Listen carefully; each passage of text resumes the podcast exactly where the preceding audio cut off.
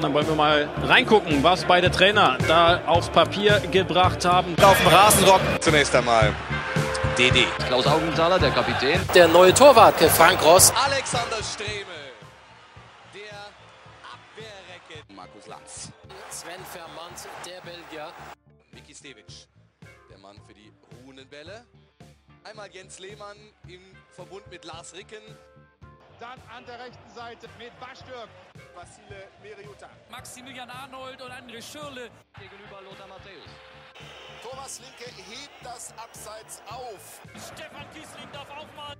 Stefan Chapezar, das könnte der Mann des Tages werden. Das Spiel geht über ihn hier, über René Riedlewitz, über die rechte Seite. Ansonsten ist es das Abschiedsspiel von Martin Pickenhagen, der hier gefeiert wird. Also das Pendant von Simon Jentsch. In der Mitte, wer ist das? Sergei Barbares. Es ist Peter Peschel. Adel Selimi. Bernd Schneider. Jo ist von Haut.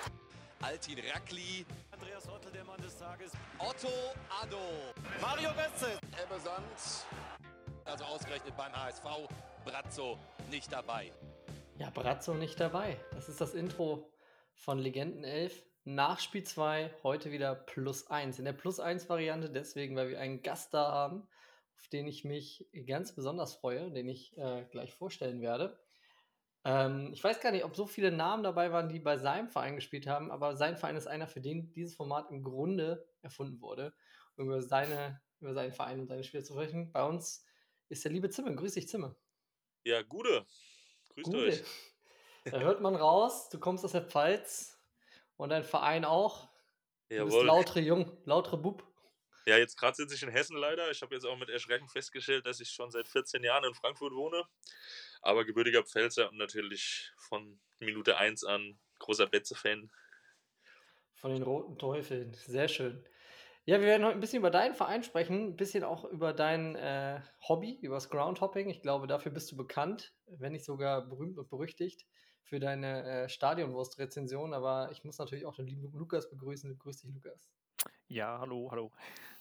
Das heißt, Hessen spricht heute Norwegen, grüßt Norwegen und grüßt Köln. Also ein magisches Dreieck heute wieder. Äh, Dreiländereck, mehr oder weniger.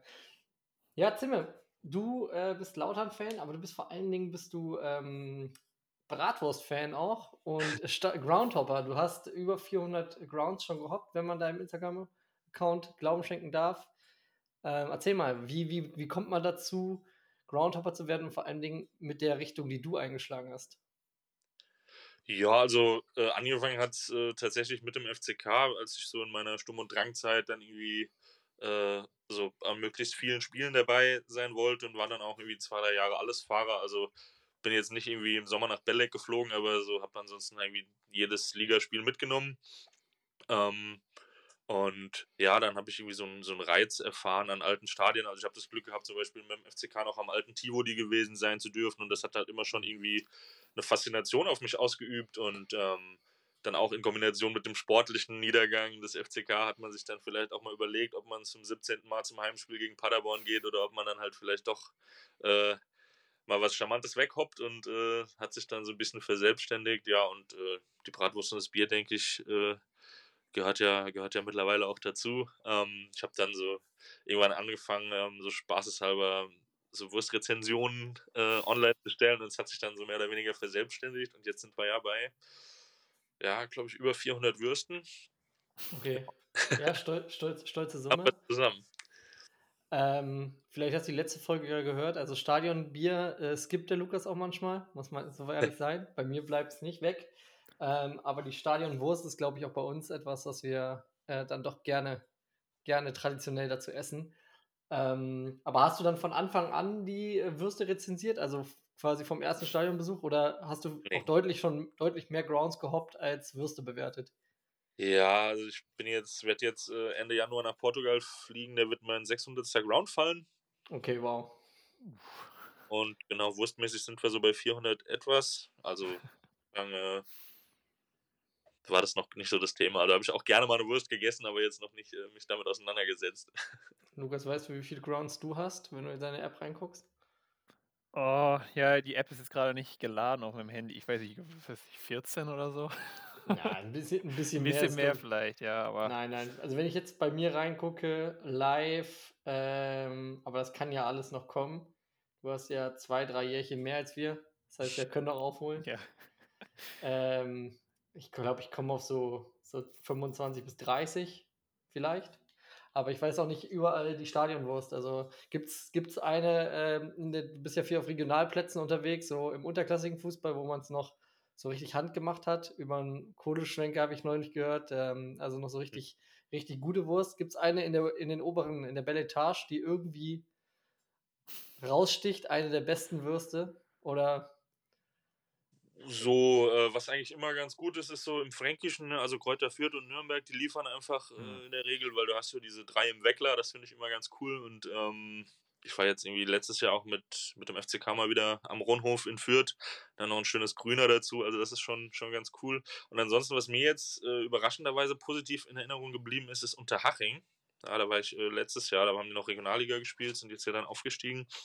Ähm, und die hatten eine sehr, sehr geile Bratwurst mit Chili drin. Also es war mal was, wirklich was anderes.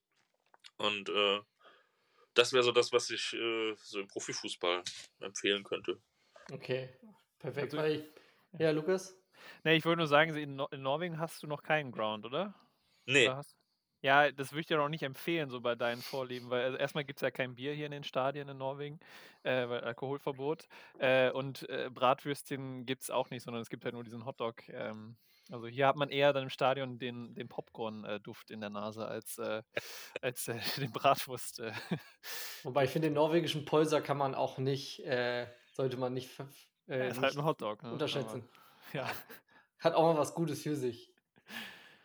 Regionale Spezialitäten. Ich muss sagen, äh, ich finde das äh, Stadion, das kulinarische Angebot beim FC St. Pauli ganz anständig, weil da gibt es ein, ein Fischbrötchen. Ich mag es, Ja. wenn es so ein bisschen regional geht. Nürnberger habe ich auch schon als äh, kleiner Bub gegessen bei meiner ersten Auswärtsfahrt damals. Ich glaube, das müsste so 2004 gewesen sein. Letzter Spieltag hat mein Opa mich mitgenommen. Leverkusen im Abstiegskampf und die haben am 34. den Klassenerhalt festgemacht. Ähm, ich durfte mit und durfte in der Halbzeitpause auch Nürnberger im Wegessen. Also das war, wie du sagst, das war ganz, ganz, ganz gut. Also und äh, ja, erfahrungsgemäß, ich komme ja aus Köln, ich bin ja Fortune und ich muss leider sagen, Stadionwurst bei uns funktioniert gar nicht. Äh, auf der Haupttribüne gibt es eine Grillwurst und auf der Stehtribüne gibt es nur eine Brühwurst. Und ja. Gästeblock gibt es auch nur Bockwurst, aber das Schöne bei, bei der Fortuna ist, dass man ja diese, diese Vereinskneipe hat, wo man vorher hingehen kann. Ja, genau. Ähm, ja, und das ist ja immer ganz geil, weil also da sind ja auch Gästefans willkommen. Aber Spieler- sprich, du warst vor ein paar Jahren am Karnevalstag da. Du gehörst Ja. zu den. Weil das Spiel hätte ich auf jeden Fall, hätte ich sonst, äh, oder wollte ich sowieso ansprechen, weil ich glaube, da waren 7000, 8000 Mann da. Äh, eines der letzten großen Highlight-Spiele bei Das Fortuna das Köln. Ja, ja, genau, wo Fortuna dann abgestiegen ist. Da haben wir, ich weiß gar nicht, ob es sogar der 11.11. war, aber auf jeden Fall äh, in der Karnevalszeit dann in, in Köln gespielt. Wir haben sowieso das Glück, wir haben auch letztes Jahr äh, am 11.11. in Düsseldorf gespielt, freitagsabends. Das ist, irgendwas haben wir richtig gemacht in Sachen Spiel. Immerhin. Ja, Auswärtsfahrten nach Düsseldorf, Lukas, da können wir äh, ein trauriges Lied von singen. Ja. Wir sind vor zwei, drei Jahren an meinem Geburtstag, ähm, sind wir nach Düsseldorf gefahren, Ende Dezember, letzter Spieltag.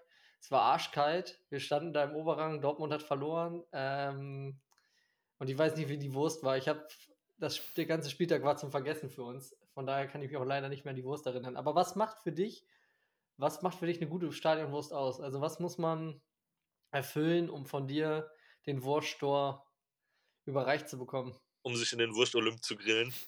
Genau so.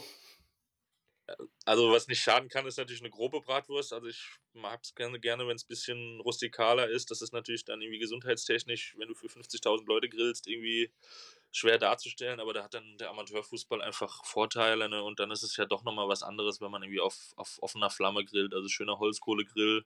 Äh, kommst mit dem Gasgrill nicht dran. Und wenn die Kombination aufeinander trifft, dann ist eigentlich schon viel gewonnen. Und ja. Ja, bei, bei Zeigler und Köster war zuletzt der Streit um die Thüringer.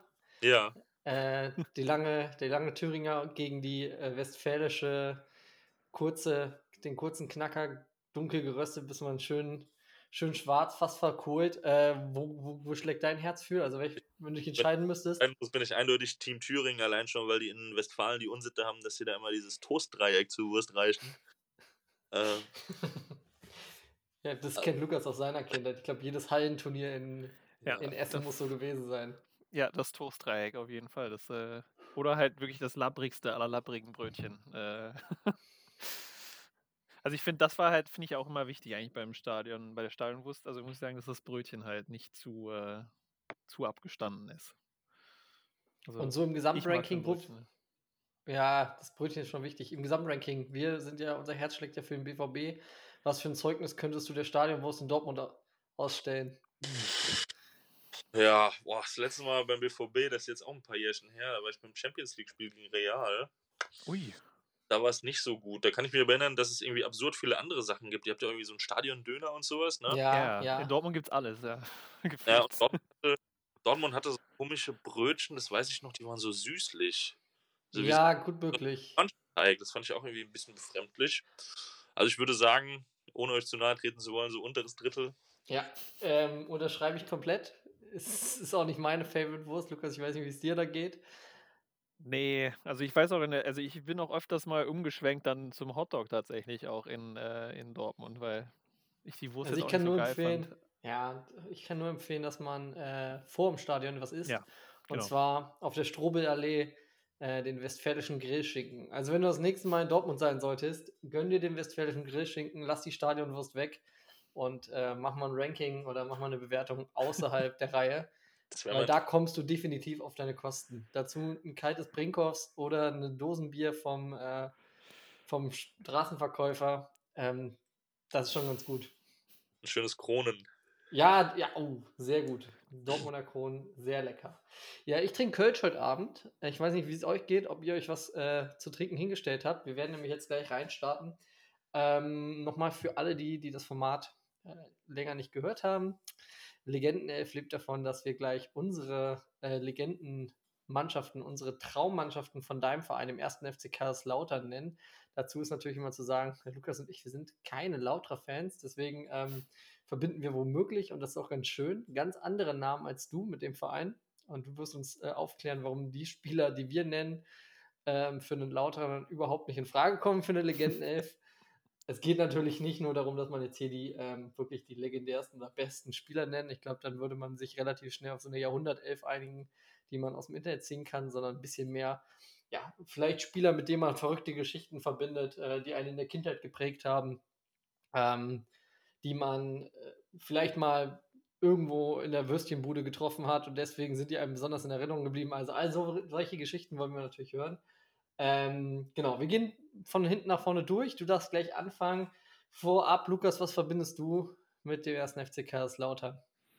Ähm, also ich muss sagen, äh, als erstes kommen halt immer die eng anliegenden Kappa-Trikots äh, in den Sinn, mit diesen Nähten, die auch außen waren. Also es sah immer so aus, als wären die Trikots irgendwie, also erstens sehr eng, vor allem in den Anfang der 2000er war das ja überhaupt nicht im, im Stil eigentlich. Also jetzt wird es ja nicht mehr auffallen, aber damals hatten ja alle eigentlich immer sehr weite, große Trikots und äh, alle Teams mit Kappa äh, hatten halt immer diese eng anliegenden, wo die Nähte auch außen war. Das sah irgendwie so aus, als wären die vielleicht sogar auf links irgendwie gedreht.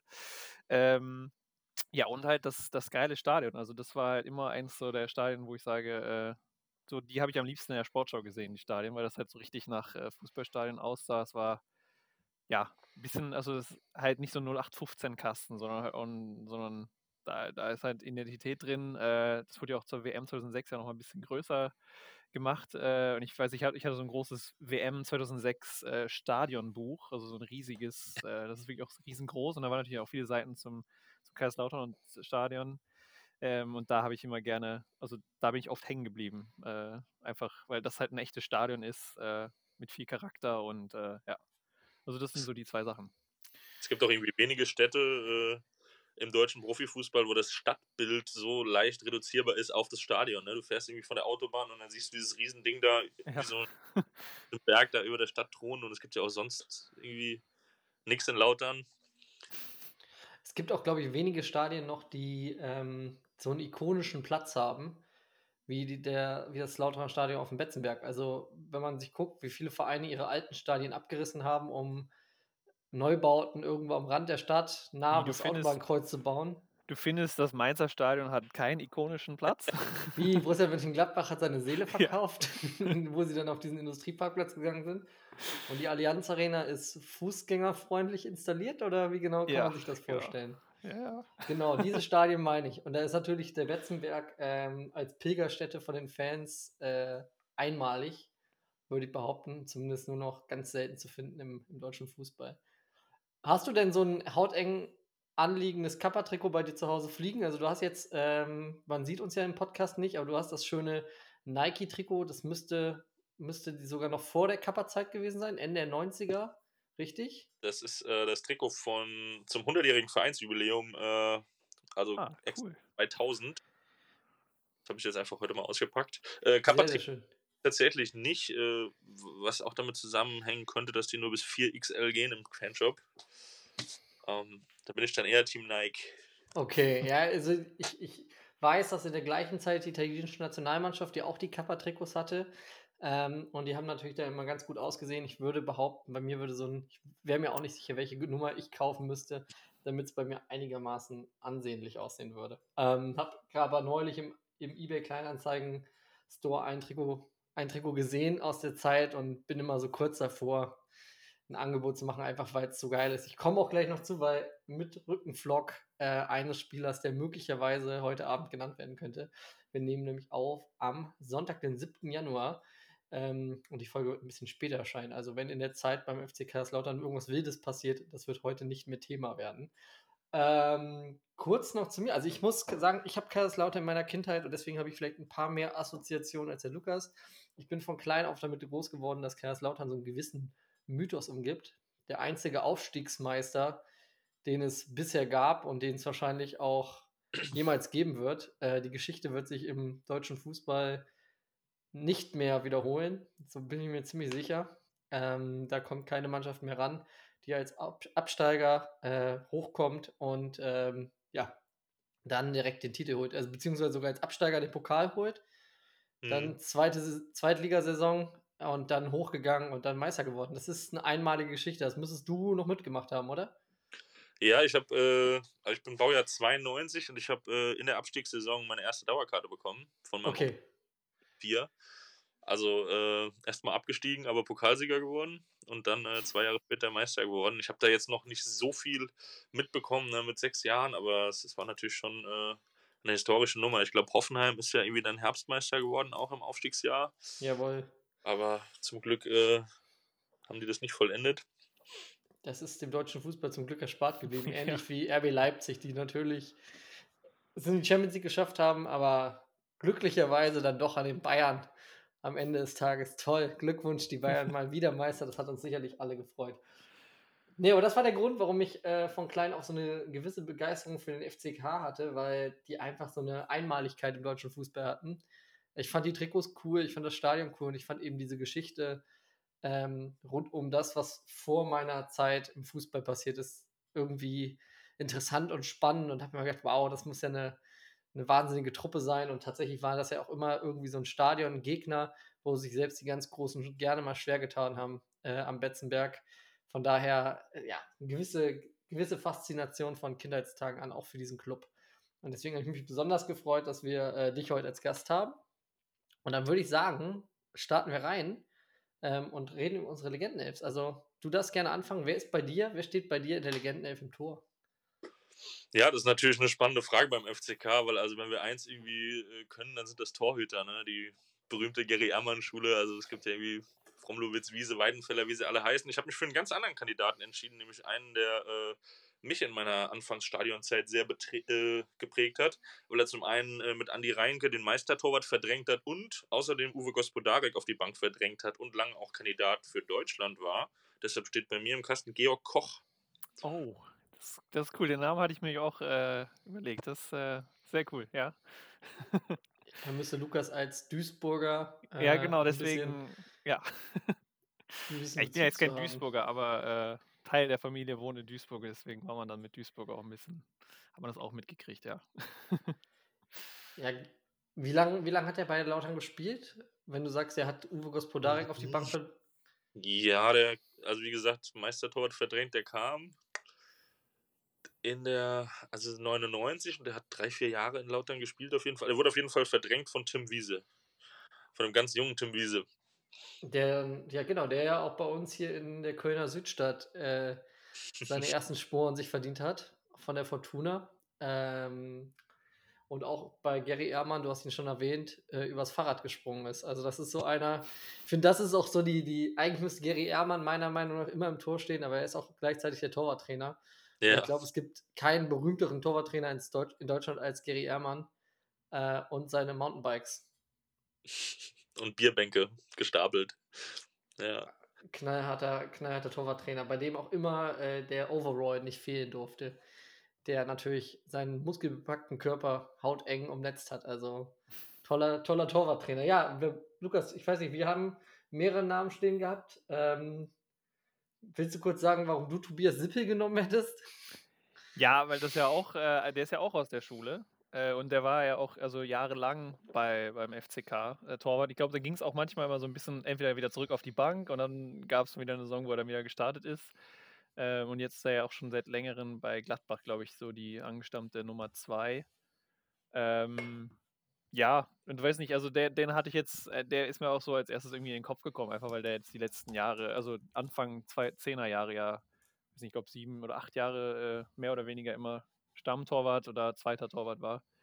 Ähm, und ja, der auch so ein bisschen, der kommt ja auch aus dieser Torwartschule und einfach dann, also dann äh, Trapp ist, glaube ich, auch in der Zeit, äh, mhm. hat ihn ja, glaube ich, einmal kurz dann verdrängt gehabt, bevor er ja. dann zu Frankfurt gegangen ist. Ja. Ähm, also ja, auch einfach so als Beispiel einfach für diese, das, also Kaiserslautern macht halt seine Torhüter selber. Der ist halt auch einfach der Publikumsliebling. Also wir haben vor ein, zwei Jahren haben wir im DFB-Pokal gegen Gladbach gespielt in der ersten Runde und dann hat halt Sippel gespielt weil er irgendwie mal einen Einsatz bekommen hat und der wurde so abgefeiert. Also es ist absolute Ikone auch. Ja, ich hätte auch, äh, wir hätten natürlich auch Roman Weidenfeller nehmen können, ähm, weil man sicherlich jetzt eine Menge Berührungspunkte hatte. Er ist natürlich eine Dortmunder Legende für uns, aber er kommt ja auch aus der, aus der Gary Ehrmann-Schule ähm, und hat sich damals auch stark gemacht, als Gary Ehrmann beim FCK rausgeworfen wurde. Ich weiß gar nicht mehr, welcher, welcher junge Trainer da es gewagt hat, äh, sich mit Gary Ehrmann anzulegen, der ja glücklicherweise jetzt wieder zurück ist. Aber ich habe mich für, ähm, für ja, zwei Torhüter, die so im Wett Wettstreit miteinander waren, Jürgen Macho und Thomas Ernst, entschieden. Ähm, Jürgen Macho einfach des Namens wegen. Also äh, Macho Jürgen ist, finde ich, einer der, der besten, besten Namen österreichischer Nationalkeeper gewesen. Aber Thomas Ernst, ähm, der Gesichtsausdruck ist im Nachnamen enthalten. Ich glaube, viel mehr Gesichtsausdrücke hat er auch nicht. Und mir ist bei der Recherche aufgefallen, und leider habe ich aber nichts mehr dazu gefunden, dass der gute Mann auf Lesetour gegangen sein soll. Ähm, mit dem gleichnamigen Philosophen Thomas Ernst. Aber wie gesagt, also wenn jemand in der Community weiß, äh, den Schriftsteller Thomas Ernst, wenn da irgendjemand da, da war bei der Lesetour Fußball, Gott ist rund, dann äh, möge mir man doch gerne aufklären, was da an dem Abend so gelesen wurde. Also es hat mich in der Recherche, da bin drüber gestoßen und ich dachte mir, du nimmst einen, eine, eine richtige Vereinslegende. Der Lukas hat einen, auch einen absoluten Sohn der Stadt oder einen Sohn des Vereins genommen und ich dachte, ich nehme Thomas Ernst, der hat immerhin 30 Spiele gemacht. Ja, wie spielst du? Also du hast einen Torwart, wie stehst du davor? Baust du eine Viererkette auf oder hast du ein äh, ausgefallenes System? Kommt bei dir die alte Kali Feldkampfschule zu Trage oder ich habe heute Morgen nochmal Rücksprache gehalten mit Otto Rehagel und der hat gesagt, was anderes als Libero auf dem Betzenberg äh, ist ja. nicht. Deshalb gibt es hier einfach mal eine konsequente Dreierkette und viel Zug nach vorne. Oh. Attack, attack, go. Yes. Die alte Otto Rehagel-Schule. Schieß los. Wir spielen mit Harry Koch als Libero. Oh ja. Einfach absolute Ikone. Ähm, an dem haben sich auch einige junge, aufstrebende Innenverteidiger die Zähne ausgebissen. Ähm, dann habe ich äh, einen Spieler, der auch, den habe ich so in meiner Fanzeit als sehr, sehr soliden Innenverteidiger äh, in Erinnerung, der auch lange dem Verein die Treue gehalten hat und jetzt besonders äh, in anderer Funktion dem Verein wieder eine Menge äh, Aufstrieb gegeben hat, nämlich Thomas Hengen, unseren aktuellen Sportdirektor. Ja. Ähm, und auf der linken Seite, weil irgendeiner muss auch mal ein paar Flanken bringen, äh, habe ich mich für Alex Bugera entschieden. Oh, ja. ja. Äh, Im Aufstiegskader und vor allen Dingen auch in der wunderbaren äh, ersten Erstligasaison 2010, 2011 äh, den einen oder anderen Scorerpunkt auf Srdjan Lakic gesammelt hat. Ich muss gerade gucken, aber Alex Bogera, der hat doch noch eine ganz bunte, also er hat ja noch einige andere Stationen, nicht keine so lang, glaube ich, wie, wie Kaiserslautern, aber ich habe, ich verbinde den auch mit, mit dem MSV Duisburg, ja, 123 ja. Spiele sehe ich gerade. Also auch da wieder eine Doppelung, Georg Koch und Alex Bogera, es zieht die Leute wohl, er war vor, er war vorher bei, vor Kaiserslautern äh, in Duisburg, aber scheint so ein, da scheint es eine Bahnverbindung zu geben zwischen den beiden Städten. Ähm, Harry Koch haben wir auch.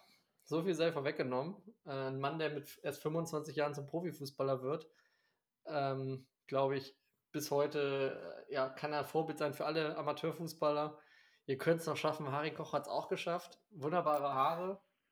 Als Spieler von Festenbergs Kreuz natürlich die Bayern rausgeworfen. Ja, ich glaube, das ist eines seiner legendärsten Spiele, aber nicht im Trikot von Kaiserslautern. Ähm, und wir haben als Innenverteidiger, weil wir spielen viel mit Viererkette, ne, Lukas? Ja, ich würde sagen schon, ja. ja Oder das also, Publikum war beunruhigt, glaube ich.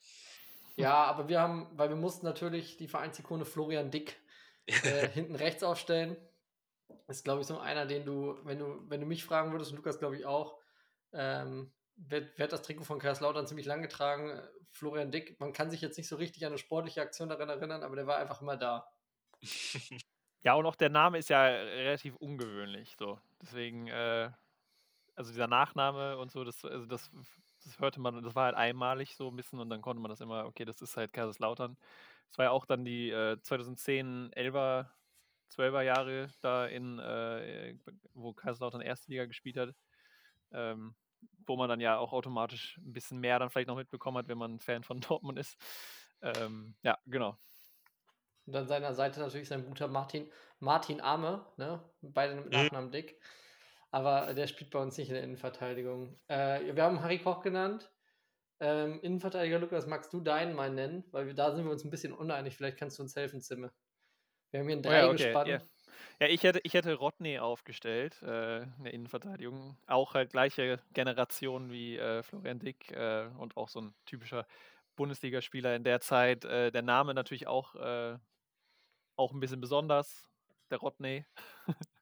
Äh, und ja, ich weiß nicht, ich, da kann ich auch, der hat ja auch, der war auch Stammspieler und hat, du wusstest halt, der, der spielt bei Kaiserslautern in der Innenverteidigung.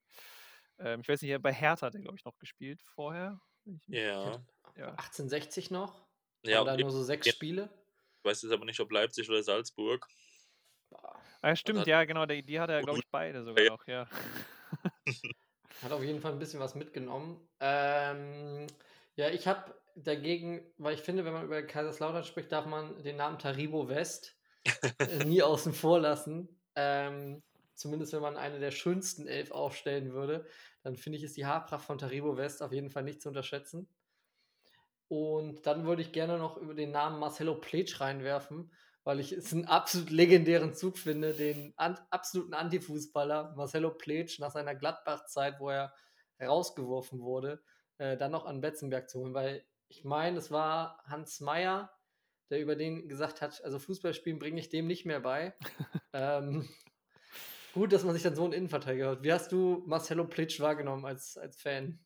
Oh, das, äh, das war ja unser Stamminnenverteidiger in der Abstiegssaison 2006. Das erklärt einiges. Der hat aber auch einige Koryphäen neben sich gehabt. Ne? Also Ingo Hertz hat da irgendwie noch gezockt. Oh ja, ja, den hatte ich auch noch auf der Liste.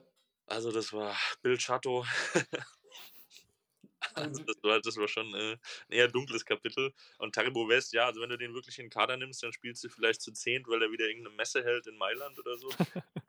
ähm, würde da. Ja, würde Tarib wenn man, wenn man Taribo West äh, bei, bei Wikipedia eingibt, dann kommt darüber auch die Geschichte, dass er danach ja noch nach, ich meine, nach Zagreb gewechselt ist. Auf jeden Fall er noch im, im Ausland gespielt und ähm, wenn man da den ehemaligen Präsidenten hört, hat gesagt, ja, Taribo West sei schon wesentlich älter gewesen. Er muss schon über 40 gewesen sein, als er äh, bei dem Verein aufgeschlagen ist. Aber es war dem Verein egal, denn er hätte immer noch Leistung gebracht. Ähm, auch das ja spektakulär.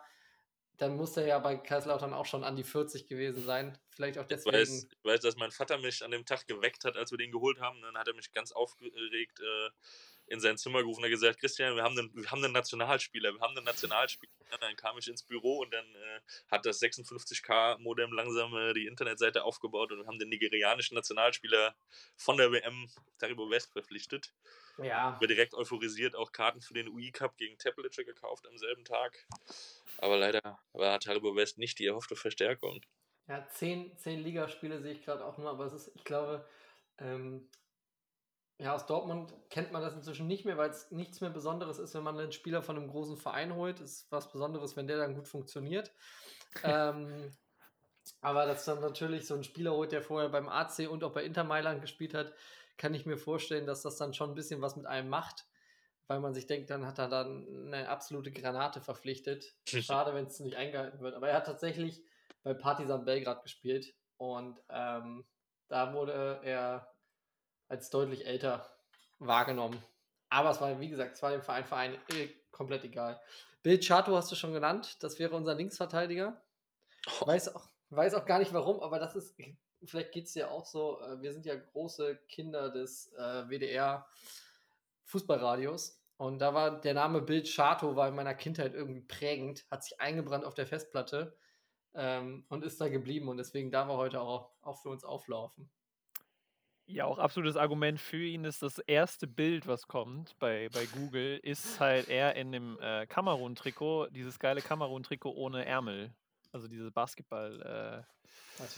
Äh, äh, das ist absolutes Argument auch halt für ihn. Aber dann halt auch nochmal Na Nationalspieler, ne? Für, äh, ich weiß gar nicht, wie, wie oft er für Kamerun gespielt hat, aber ähm, ich will jetzt dieses Bild sehen. Den möchte ich möchte ich da im Mittelfeld hören, Zimmer, weil äh, du scheinst vom Bildcharter nicht so begeistert zu sein.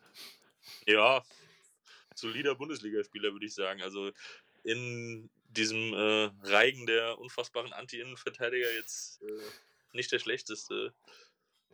Wir hatten ja dann auch noch Herbe Cello Lembi. Oh ja, ja, den, den, den hatte ich in derselben Zeit verortet. Ja. und den äh, von dir schon genannten Ingo Hertz. Also ich finde, dann ist äh, Bild Chato auf jeden Fall eine Verstärkung dagegen. Und Martin Amedik haben wir auch schon in diesem äh, Kontext genannt und mit dem haben wir äh, in Dortmund ja auch unsere Bekanntschaft gemacht. Also. Aber gut. Wir der Vollständigkeit halber auch noch Hani Ransi nennen. Oh ja, der, äh, der Otto Pharao. Aber du hast Thomas Heng genannt, der war ja ähm, ich weiß gar nicht, ob das offiziell war, aber war doch einer der Lieblingsspieler auch von Otto Rehagel, ja. wenn ich mich richtig erinnern kann. Ähm, und spricht ja auch für diese ja, wahnsinnige, erfolgreiche Zeit Ende der 90er. Ähm, also ich kann, kann schon gut verstehen, warum du dich für deine drei entschieden hast. Ich hoffe, du kannst ein bisschen jetzt verstehen, warum wir uns für unsere Viererkette entschieden haben. Aber das heißt, wenn du drei, drei in der Abwehr hast, das müsste dann für fünf, fünf Mittelfeldspieler sprechen. Ja, ja, so eine Spitze, sowas, ja. Also ich habe auf jeden Fall einen, einen äh, kantigen Abräumer vor der Kette und dann äh, vier davor. Einer meiner absoluten Lieblingsspieler, äh, so zu meinen FCK-Zeiten. Eigentlich eine Vereinsikone auch von einem anderen Verein, wenn man es insgesamt sieht, aber bei uns sehr, sehr viel Dreck gefressen, sehr viel gearbeitet. Axel Bellinghausen, mhm. absolute Maschine. Ähm, und der hält den kreativen Brasilianern dann den Rücken frei, denn ich spiele mit Lincoln im zentralen oh, ja. äh, der auch irgendwie sehr, sehr geile Akzente gesetzt hat. Da hatte ich endlich mal das Gefühl, so, da ist richtig Qualität auf dem Platz und dann hat er aber plötzlich Heimweh bekommen und ist zu Schalke. was, man, was, ja, was ja ganz nah an Brasilien liegt, wenn man wenn man auf die Landkarte guckt. und äh, daneben äh, auch absoluter Hoffnungsträger in einer sehr, sehr düsteren Zeit und später auch, das habe ich ihm sehr hoch angerechnet, dass er nochmal zurückgekommen ist, dann auch in der zweiten Liga nochmal Kapitän war. Äh, der junge Daniel Halfa. Ja. Ich weiß jetzt auch gerade gar nicht, ob er sogar unser jüngster Bundesliga-Torschütze der Vereinsgeschichte ist, aber der hat auf jeden Fall in dieser Wolfgang-Wolf-Truppe nochmal oh. ordentlich Wirbel gemacht 2006. Ähm, und war einfach so ein junger, unbekümmerter, ein eigenes, eigenes Talent, das habe ich immer sehr, sehr gefeiert.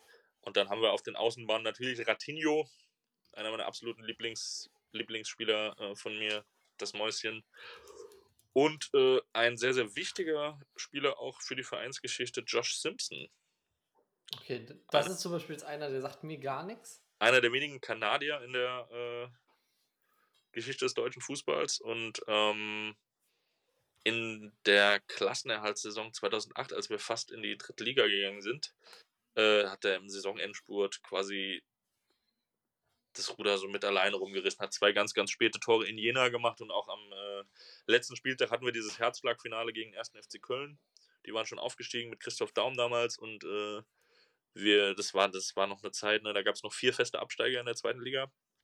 Und äh, wir wussten so, wir können es aus eigener Kraft schaffen und dann war das halt so richtig kitschig. Ne? Wir gehen so mit 0-0 in die Halbzeit für Köln, geht um nichts mehr. Direkt nach Wiederanpfiff Patrick Helmes umkurvt Tobi Sippel und trifft den Pfosten. Da waren wir halt schon, schon mental abgestiegen. Und dann machte Josh Simpson dieses erlösende 1 zu 0 und es fängt an zu regnen und es war einfach somit das krasseste Stadionerlebnis in meinem Leben. Deshalb Josh Simpson absolut gesetzt. Aber gut, dass dann auch noch Fritz Weiterwetter dazu kam. Ja, äh, das ist dann, konnte, konnte Kaiserslautern ja quasi nur die Klasse halten. dann we- we- weißt du, das war Gottes Wille, der Fußballgott. Ja, Lukas, magst du was dazu sagen? Ansonsten würde ich einsteigen bei Daniel Heifer. äh, nee, so steig, steig du mal einfach jetzt ein. Weil ich, also bei Daniel Heifer, ich habe auch lange überlegt, weil ich fand den äh, eine Zeit lang richtig, richtig gut auch. Und ähm, habe auch immer gedacht, der müsste eigentlich bei einem, bei einem äh, größeren Club doch irgendwie mal aufschlagen. Weil der, ich fand den technisch richtig, richtig stark. Geil Mittelfeldspieler. Fand es irgendwie, meiner Meinung nach, also war es so einer, wo ich dachte, ich könnte auch mal für die Nationalmannschaft spielen, aber jetzt vielleicht in der Zeit gewesen, ähm, wo die Nationalmannschaft andere sehr gute Mittelfeldspieler hatte. Ähm, war so zumindest immer meine Wahrnehmung als junger Jugendlicher. Ähm, und er hat ja dann auch beim FC nochmal gespielt. Ähm, aber irgendwie nie das, nie das gehalten, was ich mir von ihm erhofft habe. Aber das, das passiert häufiger, wenn ich Fußballer angucke. Also ich habe häufiger schon über Spieler gesagt, die werden mal ein ganz großer und die sind dann leider nicht was ganz Großes geworden als umgekehrt. Kleine Quizfrage an euch. Wer ist der letzte FCK-Feldspieler, der ein Länderspiel für Deutschland bestritten hat? Boah. Ich würde jetzt, würde jetzt behaupten, Marco Engelhardt. Exakt. Ja, weil den haben wir nämlich bei uns im Mittelfeld. Das ist quasi die perfekte Überleitung, weil unser, unser Vierer-Mittelfeld besteht unter anderem aus Marco Engelhardt. Den haben wir schon in der ersten äh, Legenden-Elf-Folge zum ersten FC Nürnberg genannt. Aber ich finde, egal wo Marco Engelhardt aufgeschlagen hat, für mich gehört er immer zur Legenden-Elf. Einfach, ähm, ja, er hat auch Team 2006 ges gespielt, wunderbare Haare. Wunderbare Äh, Haare, ja. und- ja, die wunderbaren Haare, engelsgleich quasi. Und deswegen ist er für mich auch ganz klar äh, bei uns im Mittelfeld gesetzt. Ja. Lukas, du darfst weitermachen. Ein weiterer In Mittelfeldspieler von uns. Ja, dann äh, würde ich doch jetzt äh, dann äh, mit Halil Altintop weitermachen. Ähm, hier habe ich auch persönlich Erinnerungen, weil ich bei meinem ersten Spiel im Westfalenstadion äh, war ich äh, beim Spiel Dortmund gegen Kaiserslautern. Ähm, 2005 müsste das gewesen sein in der Rückrunde. Dortmund hat 4-2 gewonnen und äh, Halil Altintop hat ein Tor geschossen. Ähm, und natürlich danach noch äh, die Altintop-Brüder bei Schalke und so, das war natürlich auch prägend, aber ich habe ihn tatsächlich als erstes halt mit Kaiserslautern äh, in Verbindung. Ähm, ja, deswegen spielt er bei uns hier im Mittelfeld. Genau, spielt bei uns was offensiver. Äh, Marco Engelhardt sichert dann so ein bisschen ab. Ähm, war das ein Spiel, wo ihr euch hättet über den Weg laufen können, Zimmer? Du warst sicherlich 2005 dann auch dabei, oder? Ich kann mich erinnern an ein wildes Spiel, äh, Lautern gegen Dortmund, aber auf dem Betze, äh, ein 3 zu 3, wo auch Halil Altendorf alle drei Tore gemacht hat und alle drei Dortmund-Tore hat Ebi Smolarek gemacht. Wenn Oh, das okay. jetzt der Zeitraum ist, dann könnte das sein. Müsste eigentlich. Ich glaube, Smolarek war so die Zeit 2005 bis 2007. Ja, ja, ich habe heute nochmal die Aufstellung von dem Spiel, also von dem Spiel in Dortmund gecheckt und da hat Ebi Smolarek auch äh, gespielt. Aber Jan Koller hat, äh, ich glaube, die meisten Tore, für- ich glaube, zwei Tore für Dortmund gemacht in dem Spiel. könnte das, aber Ja, ich Aber saß, ja, ich saß in der letzten Reihe auf der, auf der Nordtribüne, beste Plätze im, im Westfalenstadion. Nein, das war natürlich, es waren schreckliche Plätze, aber es war mein erstes Mal im Stadion. Ich fand es natürlich richtig geil. Äh, und dann noch da oben zu sitzen, weil, also als Kind äh, halt, ich weiß nicht, ich war, ja, ich war neun Jahre alt und das war, es kam mir halt so riesig vor, das ganze, äh, das ganze Stadion. Das, das weiß ich einfach noch, dass es mir einfach riesig vorkam. Ähm, ja. Das war schon cool. Aber dann saß ich wahrscheinlich dann über euch. Also dem, der, der Gästeblock in Dortmund ist ja auch auf der Nordtribüne, halt ein bisschen weiter unten. Ja, Halle, muss man sagen, hat ja die meisten seiner Spiele, würde ich jetzt mal behaupten, eher vorne im Sturm gespielt bei uns. Ähm, war ja auch in dieser Abstiegssaison 2006 war er lange auf Kurs Torschützenkönig zu werden. Ähm, hat da, glaube ich, auch irgendwie 18 oder 19 Saisontore gemacht, hat er richtig gut geliefert. Lukas hat mich auch äh, im Vorgespräch nochmal aufgeklärt, er sei ja eigentlich eher Stürmer gewesen. Aber ich finde immer Stürmer, es gibt auch bei Kaiserslautern eine, eine Reihe an Stürmern, die man nicht unerwähnt lassen darf. Deswegen muss er bei uns ein bisschen weiter zurückgezogen spielen. Ähm, und sollten die Lauterer dann führen, wird er nämlich auch in der 76. dann ausgewechselt für Steffen Freund, äh, der dann auch äh, die Drecksarbeit machen kann. Weil das ist nämlich der Spieler, von dem ich äh, eingangs erwähnt habe, wo ich das Trikot bei eBay Kleinanzeigen fast schon im Warenkorb habe. Äh, Kappa-Trikot Rückennummer von Steffen Freund. Sehr hoch. Ich würde sagen, irgendwas in die 40, vielleicht. Richtig. Genau, 44 war die Rückennummer von Steffen Freund. Ähm, dass der auch nochmal am Ende seiner Karriere nach Lautern gegangen ist. Ich, anhand deiner Reaktion erkenne ich, das ist jetzt nicht der, nicht der populärste Spieler geworden. Der kam mit der Nährlinger damals und die hatten beiden eher so wenig Impact. Ja, ist, äh, kann ich mir gut vorstellen. Ich, aber ich, ich fand, man muss, muss den Namen reinnehmen. Lukas hatte noch Olli Kirch auf die Liste gesetzt. Ähm, vielleicht, weil wir aus Dortmunder Zeiten was ganz Gutes auch mit ihm verbinden. Ähm, kam ja zu uns als absolute Wundertüte. Ja, und du dachtest also was, okay, warum holen wir uns jetzt den? Äh, und dann waren plötzlich alle verletzt äh, und dann musste er in einem Champions League-Spiel gegen Real Madrid, ich glaube im Viertelfinale ran äh, und hat auf einmal ein Riesenspiel gemacht. Äh, wenn Mikitarian und ich glaube Marco Reus auch einfach mal ein bisschen besser vom Tor wären, dann hätten wir da das, das Wunder-Comeback geschafft äh, und hätten nach 3-0 Hinspiel, Niederlage das Ding noch gedreht im Rückspiel. So haben wir nur 2-0 gewonnen, glaube ich. Äh, und dann hat es nicht gereicht, aber Olli Kirch hat da ein Riesenspiel gemacht äh, und nochmal so ein bisschen ja, seinen zweiten Frühling bei Dortmund erlebt. Ähm, ja. ja. Das ist der Grund, warum er für Kaiserslautern dann auflaufen darf. Hat ja, ja. ganz gut gespielt. Nein, aber bei Kaiserslautern war er ja gut. Also, aber da trotzdem hat man sie ja, da war ja schon bei Dortmund so ein bisschen die Zeit, wo man vielleicht äh, sich gewünscht hat, dass man ein bisschen in andere Regale greift äh, als Fan. ähm, aber danach, im Nachhinein hat man, war, hat man, war man dann doch nicht mehr sauer darüber über den Transfer, der war dann doch ganz gut. Ich habe dann hier noch für uns aufgeschrieben, dass wir, und das ist wieder so ein Spieler, äh, ähnlich wie wie äh, dein Daniel Haifa, den ich als wesentlich besser wahrgenommen habe, als er dann am Ende seine Karriere performt hat, Erwin Skela. Ja. Das war für mich auch ein wahnsinnig guter Fußballer und immer die Frage, ähm, warum hat er nicht mehr aus seinen Möglichkeiten gemacht? Ich hatte letztes Jahr das Glück, mit Erwin zusammenzuspielen. Äh, oh. äh, in so einer äh, Freizeitmannschaft. Wir haben irgendwie ein Freundschaftsspiel gegen Iron Maiden gehabt, als sie ein Konzert hatten in Frankfurt. Ja, und äh, ich kann euch sagen, dass er immer noch ein begnadeter Kicker ist. Also. Oh, das finde ich sehr geil, dass, dass, du jetzt, dass wir jetzt hier mit jemandem sprechen, der sogar mit einem aus unserem erweiterten Legendenkreis jetzt zusammen Fußball gespielt hat. Das ist. Äh ja, der war ja Hanau noch, bei Hanau 93. Und äh, überragender Kicker. Unfassbare Freistöße aus dem Stand. Ja, das, daran kriegen wir auch an. Einen geilen Fuß hatte der. Ähm, und irgendwie einer, wenn man so auf seine Karriere guckt, der hat nach Kaiserslautern noch bei Ascoli Calcio gespielt, bei Energie Cottbus, was natürlich auch ein legendärer Verein ist, aber ähm, weit entfernt von Champions League Regal. Die TUS Koblenz, dann Germania Windeck, AK Gnier und dann eben der von dir erwähnte FC Hanau 93. Ähm, also einer, der ja nie für einen größeren Verein aufgelaufen ist. Eintracht Frankfurt, 92 Spiele, da habe ich den auch verortet und in der ja. Zeit fand ich den auch einfach bockstark. Also wirklich ein richtig geiler Kicker. Absolut. Wahrscheinlich ja. haben wir ihn deshalb auch geholt. Ja, der hat, hat ein Jahr nur gemacht bei Kaiserslautern, aber äh, der scheint ja positiv in Erinnerung zu bleiben, geblieben zu sein. Also ich finde, das sind auch immer Spieler, die man ganz gerne hat. Die müssen nicht lange da gewesen sein, irgendeinen Eindruck haben sie hinterlassen. Im besten Fall eben so einen positiven. Und dann haben wir im linken Mittelfeld, Lukas, du hast Ivo Ilicevic genannt. Ja, der hat ja auch, also das war ja äh, eine ziemlich geile Saison von Kaiserslautern. Ich glaube, das 10, 11, also Dortmunder Meistersaison, das ist dann für uns rückblickend vielleicht ein bisschen untergegangen, weil wir uns über die Meisterschaft gefreut haben. Ähm, aber Kaiserslautern ja Siebter geworden in, in dem Jahr.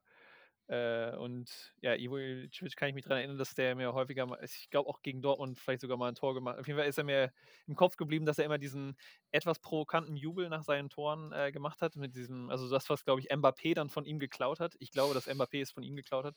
Äh, dieses Arme verschränken. Ähm, ja, und das, das war dabei Kaiserslautern hat er ja richtig gut gespielt und dann war es ja etwas unerfolgreich beim HSV, weil er, glaube ich, ja so oft äh, oder so viel verletzt war. Ähm, aber bei dem, also der hat schon, der hat schon Spaß gemacht auf dem linken Flügel. der hat auf jeden ja. Fall ein unmenschliches Traumtor gemacht äh, am zweiten Spieltag gegen die Bayern. Ja, freitagsabends als Aufsteiger direkt am zweiten Spieltag gegen Bayern gespielt, hat 2-0 gewonnen. Und da hat er das Tor gemacht. Ähm, und die haben dann 3000 Zeitlupen gezeigt, weil es wirklich so ein Winkelschlenzer war aus 30 Metern. Und während die das Tor noch gezeigt haben, äh, ist das zweite schon gefallen. Das weiß ich. Die Kamera so ganz hektisch und hat dann nur noch gezeigt, wie Lakic den Ball einschiebt. Und da waren wir über Nacht Tabellenführer. 2010. Stimmt, jetzt wo du sagst, das, das klingelt bei mir. Das, da, glaube ich, hat er auch dann diesen Jubel gemacht nach dem Tor, äh, zum, wo ich den dann zum ersten Mal wahrgenommen habe. Die Zusammenfassung ist auch äh, auf YouTube und äh, Van Gaal ist so semi-begeistert. oh, ja, das müssen, müssen wir uns merken. Ähm, vielleicht ist das was für, fürs Begleitmaterial. Ähm, ich fand Ivo Ilicevic auch extrem stark.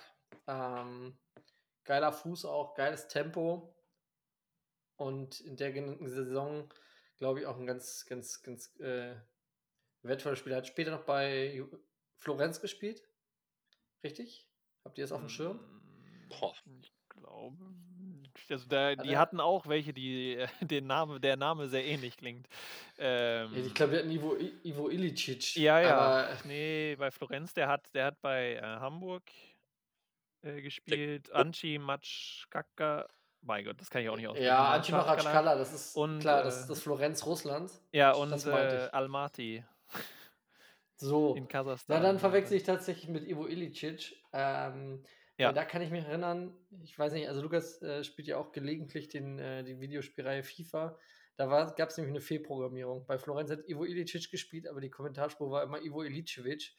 Ähm, so komme ich nämlich drauf, dass ich immer dann ewig gedacht habe, es entweder äh, ist der Name falsch geschrieben oder der Kommentar falsch einprogrammiert. Aber gut, den fand ich auf jeden Fall sehr, sehr gut. Ähm, aber ich habe einen anderen Spieler noch da, weil ich da mit dir drüber sprechen wollte. Ähm, ich habe noch Marco Reich auf der Liste. Und das ist ja so ein, so ein Spieler, galt als wahnsinniges Versprechen, äh, als eine der Hoffnungen des deutschen Fußballs, zusammen mit Michael Ballack, die zwei, die Youngstars bei, bei, bei Kaiserslautern gewesen, hat da immerhin 117 Spiele, habe ich gerade gesehen ähm, ist dann noch zum FC gegangen, aber hat sein Versprechen niemals halten können. Hat, hat auch eine solide Torquote bei uns, würde ich jetzt mal behaupten. Ähm, aber natürlich dann irgendwie komischer Abgang, auch für eine Million Mark, dann irgendwie zu Köln. Ähm, das so ein, so ein Wechsel, den ich auch nie verstanden habe, weil erst, also für uns wurde das so verkauft, wir haben jetzt hier so ein absolutes Juwel und dann war der ja auch irgendwie konstant da und hat auch so, so seine Leistung gebracht und dann geht er zu so einem Verein, der halt irgendwie zu der Zeit absolut auf Augenhöhe ist. Also wenn, jetzt, wenn überhaupt, also, also der FC war zu der nicht, Zeit. Köln da irgendwie ein Champions League-Kandidat war zu der Zeit. Nee, eher, eher gegenteilig. Äh, da fing ja so ein bisschen die, ich meine, sechs, Mann, Köln ist auch Ende der 90er das erste Mal abgestiegen, ähm, war ja lange Zeit auch Geld als unabsteigbar dann abgestiegen und in der Zeit war das so der absolute Fahrstuhlverein glaube, der müsste mit Kian Lasland zusammengespielt haben im FC und ich glaube, das sagt schon alles aus. Also, nee, Lil Lilian Lasland, Laslandesliga, wie man in Köln sagt, bis heute. Und Marco Reich geht nämlich ähm, bis heute auch als einer der größten Transferflops des FCs, obwohl er eben beim FCK ähm, oder auch im Gesamt, in der Gesamtwahrnehmung des deutschen Fußballs äh, eine riesige Hoffnung war, die er leider, ja, leider nicht erfüllen konnte auch nur ein Länderspiel gemacht. Das einer gehört zu den Leuten, die nur ein Länderspiel gemacht haben. Das ist ein bisschen, ein bisschen traurig. Aber ikonische Mittelfeldspieler haben wir einige. Also ich habe hier auch noch ein paar illustre Namen stehen. Gerne ähm, raus damit. Unser jetziger Trainer, Dimi Gramotzis. Ja, oh ja. Äh, pro Einsatz 3,7 gelbe Karten im Schnitt. Oder ja, der ist gelb-rot gefährdet quasi schon aufgelaufen. Das war äh, ja. Eher, eher Kategorie Holzer, ja, kann ich mich auch noch gut dran erinnern. Verwarnung bekommen auch, ja. Ähm, dann natürlich der einzige Malteser in der Bundesliga-Geschichte, Michael Mifsud. Oh ja, ja, den habe ich auch auf der Liste, aber eher als Stürmer. Ja, dann ähm, natürlich in derselben Saison, über die wir eben gesprochen haben, Christian Tiffert. Absolute Maschine, der hatte irgendwie, glaube ich, 17 Scorerpunkte, also genauso viele wie Franck Ribéry in dem Jahr. Schöner Fun Fact. Feridun Zandi. Oh ja. Dann habe ich noch René Klingenburg aus der jüngeren Vereinsgeschichte, der bekannt wurde irgendwie durch das Cornflakes Gate, ne, der irgendwie dann im Interview gesagt hatte, äh, äh, ich weiß nicht, was der Schiedsrichter pfeift, ich, der soll, ich soll mal Cornflakes zählen gehen und dann haben alle FCK-Fans haben äh, die DFB-Zentrale zugeballert mit Cornflakes-Schachteln. Oh, ist das, ist das René Klingenburg? Weil ich hatte äh, dann, dann äh, ich habe gedacht, das wäre äh, Lümmernsröben gewesen. Oh. Also, Jetzt also vielleicht einer von uns, einer von uns wird richtig liegen. Es ist beiden ich, zuzutrauen auf jeden Fall. ich dachte nämlich, das äh, sei immer der Spieler, äh, jetzt habe ich den Vornamen, nämlich Jan Lümmernsröben gewesen. Ähm, und habe Ich nämlich, glaube, du hast recht. weil genau, ich kann mich an dieses, an dieses Interview auch sehr gut erinnern äh, mit den Cornflakes-Szenen, weil es ähm, im Elf Freunde am Morgen Ja. auch äh, Podcast immer ein Teil des Intros ist, den ich sehr, sehr gerne höre. Und danach dachte ich, ja, Jan Lümmernsröben, der müsste ja jetzt zur absoluten FCK-Ikone werden. Und dann ist der, glaube ich, ein oder zwei Transferperioden später hat er den Verein verlassen, aber fragt mich nicht, äh, wohin. Recht, das war Löhmanns Röben. Oh, aber ich wollte ansonsten, äh, Klingenburg, auch guter Mann. Auch einfach, Auch exakt gleicher Mensch. auch, auch gute, der hat auch mal ein kerniges Interview gegeben. Und es kommt nur einer vorbei, entweder der Ball oder der Gegner, aber nie beides. Ja. Ähm, weitere Mittelfeldspieler? Ja, Christian Tiffert hatte ich, äh, hatte ich auch äh, hier im erweiterten Kreis äh, aufgeschrieben. Äh, der hatte auch immer einen ganz guten, ganz guten Schuss. Äh, aus der zweiten Reihe immer ganz gut dabei. Ähm, und der hat ja, der hat auch einer aus der Liste, der da mal beim MSV Duisburg dann noch gespielt hat. Äh, ja, es gibt einige Überschneidungspunkte. Das V merke ich gerade. ja, Ja, wie gesagt, ne, das scheint eine, scheint eine Autobahn lang zu führen, ähm, die die beiden Städte verbindet. Ja, Michael. Ballack ist natürlich irgendwie auch zu nennen, finde ich. Bitte? Ich finde, Michael Ballack ist in dem Ja. Zusammenhang auch immer zu nennen, weil der klar äh, dann seine, der ist ja sogar noch Meister geworden, offiziell. Seine Ja. erste Meisterschaft hat er mit dem FCK gefeiert. Ja, wobei Das- äh, Otto Rehagel ja bekannt dafür ist, relativ wenig zu rotieren. Ja, ich Ähm, aber meine das auch. das Geile, die sind ja nach dem Abstieg irgendwie mit der Truppe komplett zusammengeblieben. Und dann ähm, habe ich mir irgendwie mal das, das äh, Kicker-Sonderheft angeschafft, äh, nachträglich zur Saison, äh, in der wir Meister wurden. Ne? Und dann ist irgendwie ein Interview mit Kapitän André Brehm und dann sagt er auch irgendwie sowas, wir haben, sind als Mannschaft zusammengeblieben und der junge Michael Ballack aus Chemnitz, äh, dem steht auch eine große Karriere voraus. Und äh, wenn, wenn der junge Michael Ballack einschlägt, haben wir mit dem Abstiegskampf nichts zu tun, sagt er so, und dann sind wir Meister geworden einfach. Ne? Jetzt finde ich, das finde ich auch in dem Zusammenhang mal witzig, dass Michael Ballack, der äh, als ganz junger Spieler dann eben mit so Leuten wie Andi Brehme, Olaf Marschall und was weiß ich nicht alles zusammengespielt haben muss, ähm, der dann ja, ja mindestens drei Fußballjahrzehnte mitgenommen hat. Also die, die 90er noch in den Endzügen, die Nullerjahre und dann eben die, die 10er Jahre und beim FCK eben deutscher Meister geworden ist und dann nach Leverkusen gegangen ist, um sich die Titelträume zu erfüllen und da eben halt nur ja, Silber geholt hat. Hätte er vielleicht beim FCK auch bleiben können, dann später den Auch insgesamt Bayern. eine tragische Figur des deutschen Fußballs. Ne? Das ist Absolut. beispiellos. Ey. Auch 2002, der gelben Ja. Karte gegen Südkorea. Ja, wir haben ja über ihn äh, gesprochen im Adventskalender, unserem Podcast Adventskalender hatten wir am 13. Dezember, äh, haben wir uns zehn Minuten mit Michael Ballack beschäftigt. Ähm, das ist auch nochmal klar geworden, ne? dass der schon auch ein bisschen Pech hatte in seiner Karriere. Äh, ja. Und im Zusammenhang mit Michael Ballack bei Kaiserslautern finde ich auch witzig, also Steffen Freund die 44 und Michael Ballack die 3. Also auch eine, eine kuriose Rückennummer äh, für alle Fans, die es, äh, ja, es gibt ja Leute, die so einen Zahlenfetisch haben im Fußball, die sich das verdammt gut merken können. Ich bin so mittelmäßig bei Rückennummern, aber die 3 äh, für Michael Ballack, das finde ich ist einer der, der Fun Facts. Ich habe noch Sidney Sam so ein bisschen auf der Liste Mhm. Weil ich den viele, viele Jahre in Leverkusen gesehen habe und das war einfach auch ein Spieler, also wahnsinniges Tempo mitgebracht, fand ich auch geil. Also geiler Kicker irgendwie, ähm, abseits des Platzes kann man mal drüber streiten, was das für ein Typ war. Ähm, auf jeden Fall ein streitbarer Charakter wohl, aber äh, sportlich in seinen jungen Jahren auf jeden Fall eine absolute Rakete. Dann später nicht mehr so gezündet. bei Schalke und äh, ich glaube bei Eintracht Frankfurt war der noch. Diverse Stationen auf jeden Fall. Ja, auch einfach Ja. ein äh, Namen, also Spieler mit Alliteration als Namen finde ich auch immer gut. Also Ivo Licevic hatten wir ja schon, Sidney Sam, das ist immer, das prägt sich mal ganz gut ein. Ich habe noch eine kurze Frage zu Andi Brehme. Der, der war dann ja auch Trainer nach Otto Rehage. Ist der quasi direkt vom Spielfeld auf die Trainerbank gewechselt eigentlich? Oder? Nee, nee. Nee, da waren ein paar Jährchen dazwischen. Okay. Der war aber nicht viel. Wann war der denn Trainer? Der müsste so 01, 02 um der Zeit Ja, der ist auf jeden Fall, sind wir mit dem in den UEFA Cup gekommen noch. und da dann hoch ausgeschieden. Ich weiß gar nicht gegen. Gegen La Coruña. Oh ja, das sechs, sechs Tore oder was? Mhm. Relativ, Oder relativ 5-6-1, sowas, ja. Aber der FCK war auch im Finale, oder? Vom UEFA Cup? 2001? Ich meine, Nee. dass ich das heute noch gelesen hätte. Nee, Halbfinale. Das war das Halbfinale gegen La Coruña.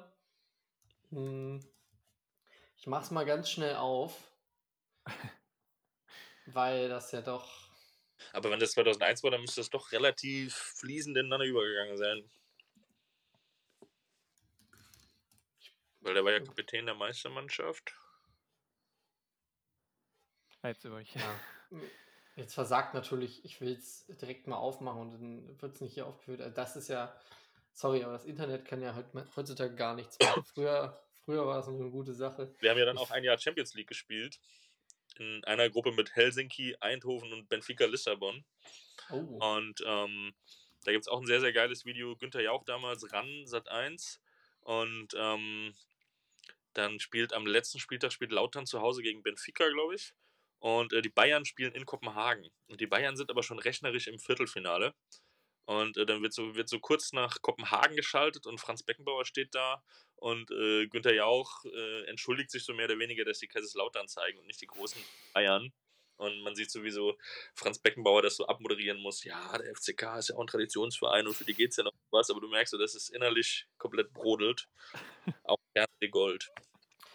ähm, ich glaube, wir haben uns, deswegen ist dann doch ganz gut, dass das Internet es doch getan hat. Äh, natürlich, das ist eine herrliche Geschichte. Es war Deportivo Alaves. Hm. gar nicht äh, La Coruña. Und da haben sie 1 zu 4 und 1 zu 5 verloren. Ähm, relativ, relativ saftige Niederlagen. Und da war äh, ja der Trainer bei Kaiserslautern war da eben Anni Brehme. Ganz kurz, da war der von dir genannte Georg Koch im Tor. Harry Koch, Dimi Gramotzes und Hami, Hani Ramsi haben die Dreierkette gebildet. Ähm, da merkt man, da ist die Otto Rehage-Schule doch noch durchgesickert. Ähm, Ratinho, Marion, Marian Christoph im Mittelfeld. Äh, Juri Djorkaev, Jeff Strasser und äh, ich will mal Detlef Buck sagen, aber das ist der Schauspieler. Andy Buck natürlich. äh, in, Im Mittelfeld und vorne mit den Stürmern Vratislav Lokwenz und Miroslav Klose. Ähm, genau. Jürgen Pettersson, Jürgen Pettersson noch eingewechselt und äh, Dominguez kam von der Bank. Ganz kurz nur als Nachtrag. Po. Allererstes Ja. mit der Nummer 9.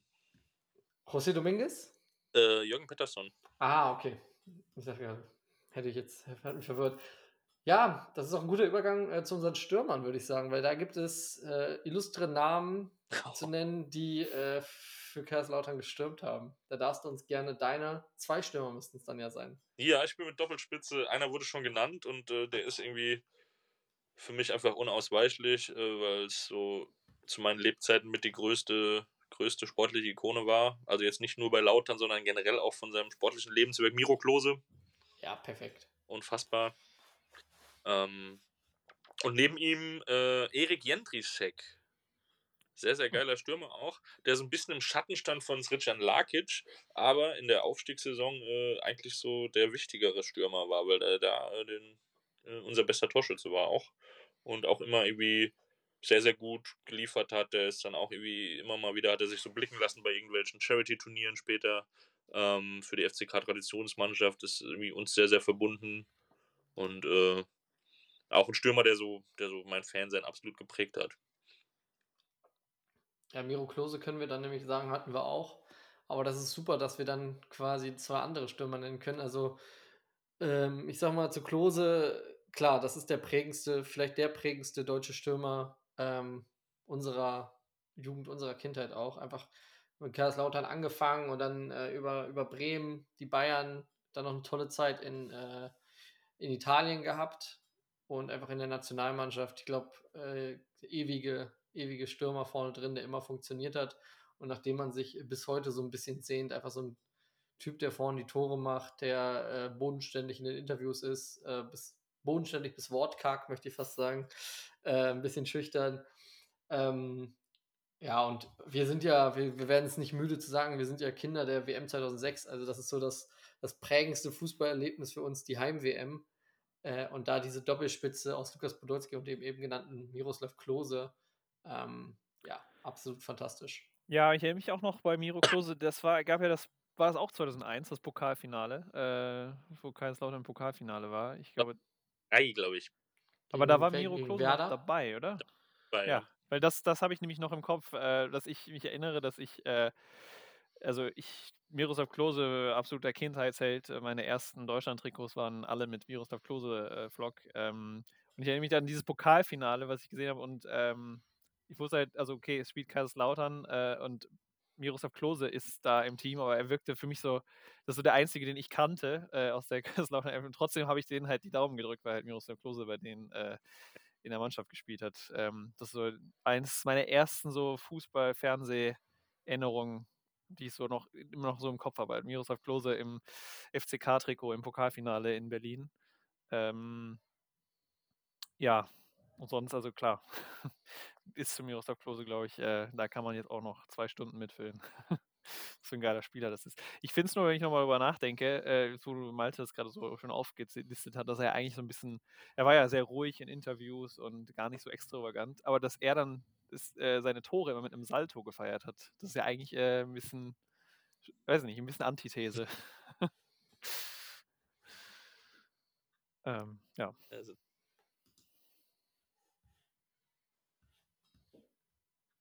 Ja, ich glaube, wer immer was zu Miroslav Klose sagen möchte, darf das gerne tun. Ähm, ich finde bei ihm, und das ist so eine meiner frühesten Erinnerungen eigentlich an Fußball, ist, glaube ich, so ein Sportschaustück über den jungen Miroslav Klose, ähm, wo der auf so einer, auf so einer Burg unnah von, äh, unweit von Kaiserslautern muss es sein, äh, gefilmt wird, äh, mit so einer Schlagjeans, ganz wortkarger Spieler, der muss brutal jung gewesen sein. Ähm, das werde ich auf jeden Fall auch nochmal raussuchen, so ein bisschen porträtiert wurde. Und ich würde behaupten, super undankbarer Job für das Kamerateam, die extra dafür in die Pfalz gefahren sind, weil dann hast du diesen etwas schüchternen Spieler, sollst ihn dann vorstellen und du kriegst halt nur so, ja, Stills, wie er dann äh, auf so einer Mauer, sich an so eine Mauer lehnt und so in die Ferne guckt und ähm, ja, das ist so meine erste Erinnerung an Miroslav Klose in der Sportschau gewesen, ähm, neben seinen vielen Toren. Deswegen haben sie ihn da porträtiert ähm, auf dieser Ritterburg. Das war für mich bis heute begleitet mich dieses Bild. Ich, ich hoffe, ich finde das im Nachgang nochmal, dann schicke ich dir das auch zu, Zimmer, weil das ähm, ja einfach, einfach auch ein guter Look ist, den Miroslav Klose da in dem Sportstück gefahren hat. ich habe auch so ein geiles Bild vor Augen von Miro Klose, wo er als Teufel verkleidet ist und in so Oh. einem Berg aus Plüschteufeln sitzt. Das ist, ja. Ich finde sowieso, äh, es ist super schade, es ist die Zeit, wo die besten Bilder hätten entstehen können, die Nullerjahre, aber die schlechtesten Bilder entstanden sind. Auch wenn man einen Fußballer aus der Zeit sucht und tolle Bilder, dann sind die meistens mit so Digitalkameras aufgenommen, die ja so gefühlt 3x3 Pixel machen, aber halt digital waren. Und deswegen sind ganz viele tolle Fußballermomente verloren gegangen, weil man einfach keine vernünftige Kamera vor Ort hatte. Ähm, ich, muss, ich, muss, ich muss dieses Bild haben von Miroslav Klose als, als äh, Teufel verkleidet, aber ich muss auch das auf der Ritterburg. Ich finde, das sind tolle, tolle Fotos. Aber der Salto ist natürlich äh, ja, spektakulär. Übrigens die 25 in seiner Anfangszeit bei Kaiserslautern. Mhm. Wir haben heute so ein bisschen das Nummern-Game, verrückte Trikotnummern. Er hatte die 25 bei Kaiserslautern in seiner ersten Saison. Ich habe früher auch immer mit der 25 gespielt wegen Miro Klose und weil ich am 25. Geburtstag habe. Ah, okay. Immer im Verein die 25 gehabt, schon als Kind. Hast du denn, ähm, das ist ja jetzt relativ frisch, da kann man ja was Aktuelles mal reinnehmen, als Dimi Gramotzes als neuer Trainer vorgestellt wurde, ging auch kurz vorher das Gerücht rum, dass Miroslav Klose möglicherweise Trainer des FCKs werden könnte. Ist das jemand, den man dann begrüßen würde? Oder sagst du so, ah, hat als Spieler gut funktioniert. Ähm, siehe Andi Breme, müssen wir als Trainer jetzt nicht ausprobieren. Ich bin da überhaupt kein Freund von, dass man so sagt, nur weil der ein guter Kicker war, ist er jetzt ein guter Trainer.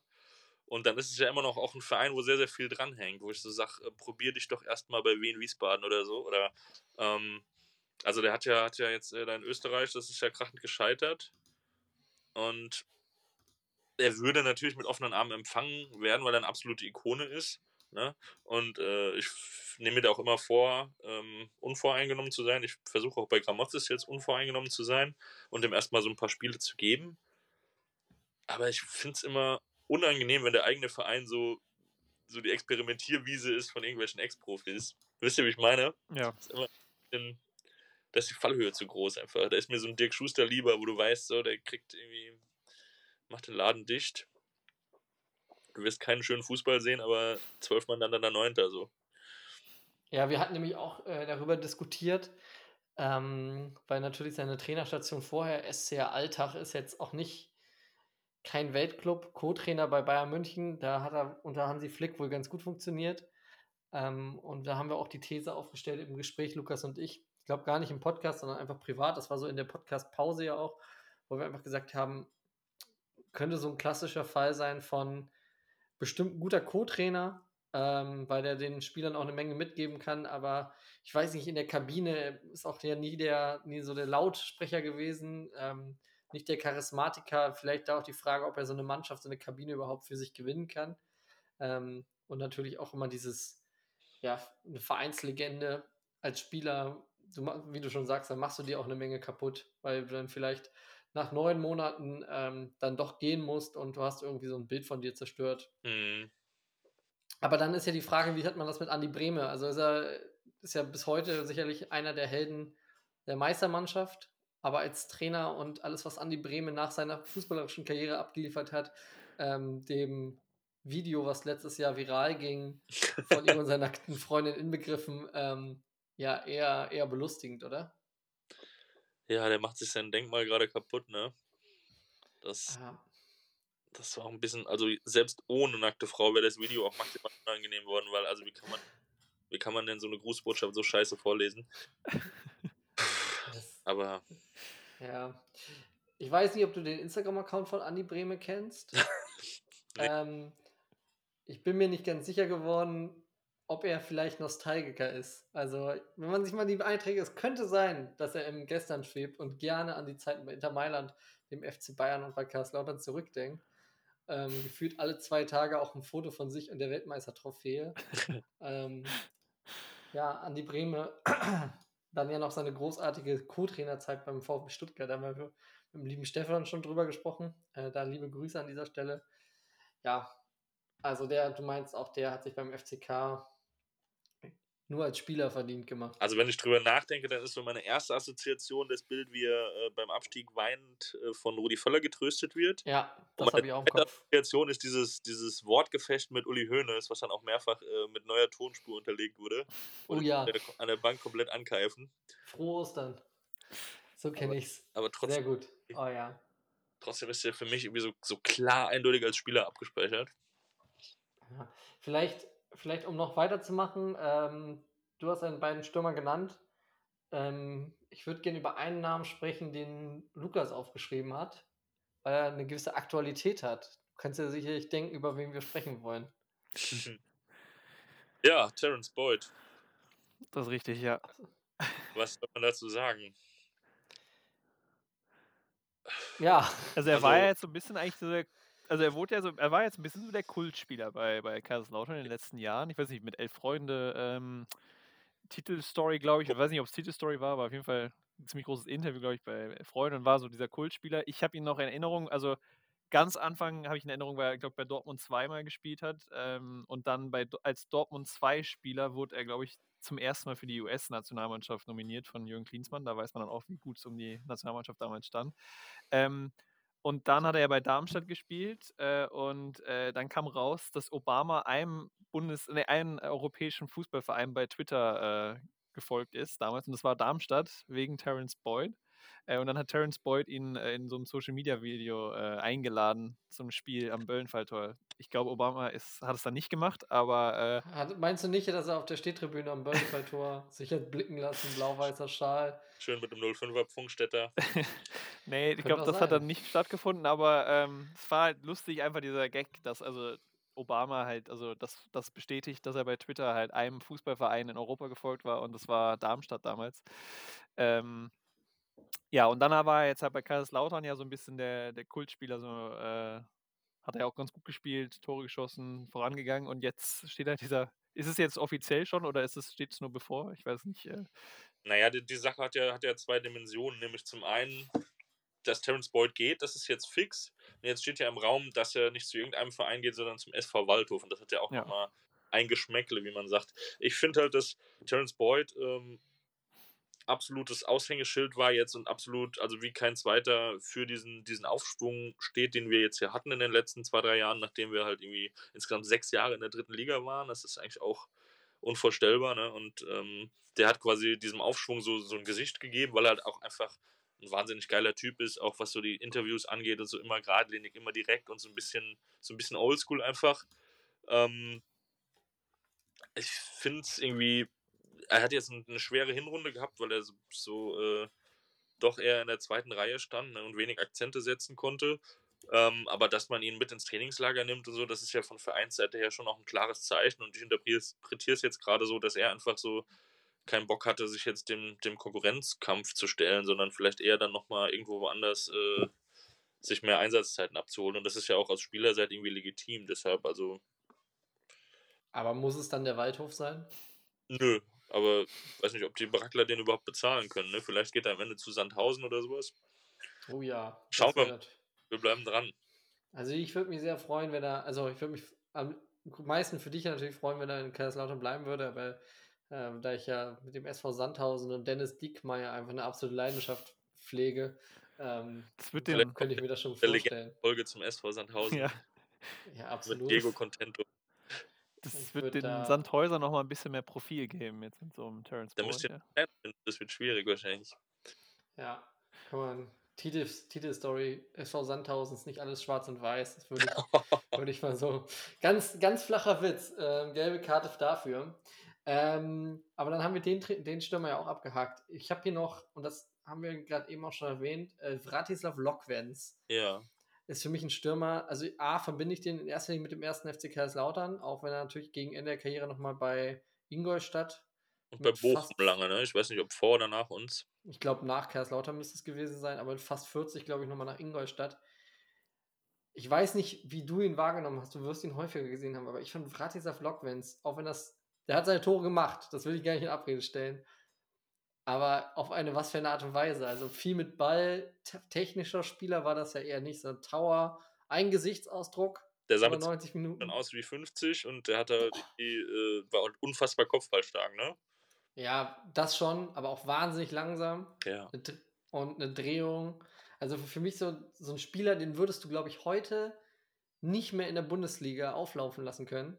Nee. Behaupte ich, er ist einfach unfassbar äh, hüftsteifer Stürmer. Ja, aber der, der war ja auch knapp zwei Meter, also 1,97. Ja, ja, genau. Äh, und da, also, ja.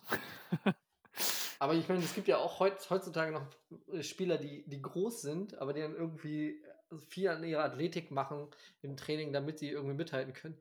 Also Vratislav Lokwenz hast du angesehen, dass er das Athletiktraining regelmäßig geschwänzt hat. Das war dem auch, glaube ich mal, scheißegal. Der konnte hochsteigen zum Kopfball, dann hat er sein Tor gemacht, egal ob erste Minute oder letzte Minute, egal ob Siegtreffer oder Anschlusstreffer oder Ehrentreffer, immer der gleiche Gesichtsausdruck, immer so, ähm, als wenn er jetzt als nächstes die Steuererklärung abgeben müsste. Also wirklich ein, ein, auch ein Tower da vorne drin und für mich ein prägendes Stürmergesicht des FCKs. Auf jeden Fall, ja. War auch in der engeren Verlosung bei mir. Ja.